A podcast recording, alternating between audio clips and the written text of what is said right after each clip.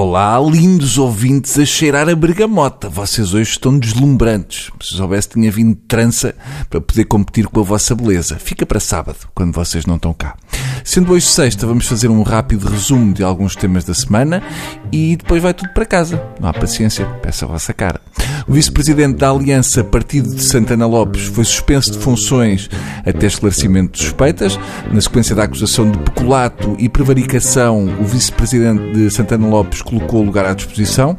O Aliança decidiu suspender as suas funções até que o caso esteja terminado. Uh, depois de Santana ter aparecido no bairro da Jamaica ao lado de um apoiante do Aliança, que no dia seguinte foi preso porque era procurado por violência doméstica, este é o segundo escândalo a afetar o novo partido. Dá a sensação que o partido de Santana é como aquelas jovens que só se sentem atraídas pelos bad boys do liceu.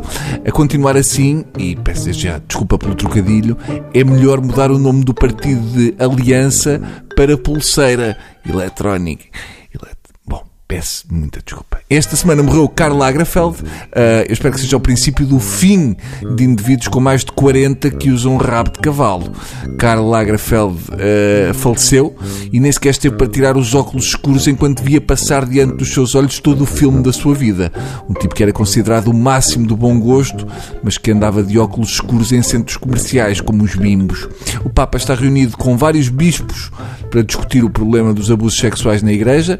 Eu imagino aqueles bispos todos juntos a desgraça que não vai ser. Eu sempre que ouço falar em a Igreja Católica e a sexualidade, penso que aquilo é o equivalente a equitação e pesca de tainhas. Uma das acusações que são feitas à Igreja é que não se conhece o pensamento da Igreja sobre a sexualidade. Em parte é verdade, mas só seria possível conhecer o pensamento da Igreja sobre o sexo se os miúdos estivessem a tirar apontamentos enquanto realmente. Eu tenho a teoria que foi desde que começaram a depilar os pipis que os padres ficaram interessados em acabar com o celibato. Também deu que falar mais uma superlua, é de mim, ou andam a repetir isto da superlua? Porque é lua de sangue, depois é superlua, depois é lua xonhonhó, depois é... Maldrabice, eu acho que é tudo maldrabice. Esta semana era outra vez a cena, ah, não percam que só daqui a 40 mil anos e 6 dias é que volta a aparecer. Mas eh, parece que afinal há outra superlua em março. É melhor mudar o nome para lua com obesidade mórbida. Eu não tenho a menor dúvida que é uma treta que os astrónomos, que são os grandes crominhos e não se orientam com nada que seja de sexo feminino, inventaram para sacar miúdas. Ai, é, realmente oh, oh, oh Fátima, uh, só volta a haver uma lua destas daqui a 93 anos, já vamos estar todo, todos mortinhos, mortos, todos, não é? Posso pôr a, a língua dentro da tua boca? Eles fazem isto todos os meses. Foi também destaque Carlos Ramalho, presidente do Sindicato Democrático dos Enfermeiros de Portugal, que começou uma greve de fome à porta do Palácio de Belém. Eu vi as imagens e, segundo a TVI, Carlos Ramalho está em greve de fome desde o meio-dia de quarta-feira. Uh, sinceramente, ainda não se nota nada. Tem ali muito para abater. Podia fazer como os ursos e hibernar. Se o Ministro da Saúde não for sensível a este protesto, Carlos Ramalho vai acabar na capa da Men's Health.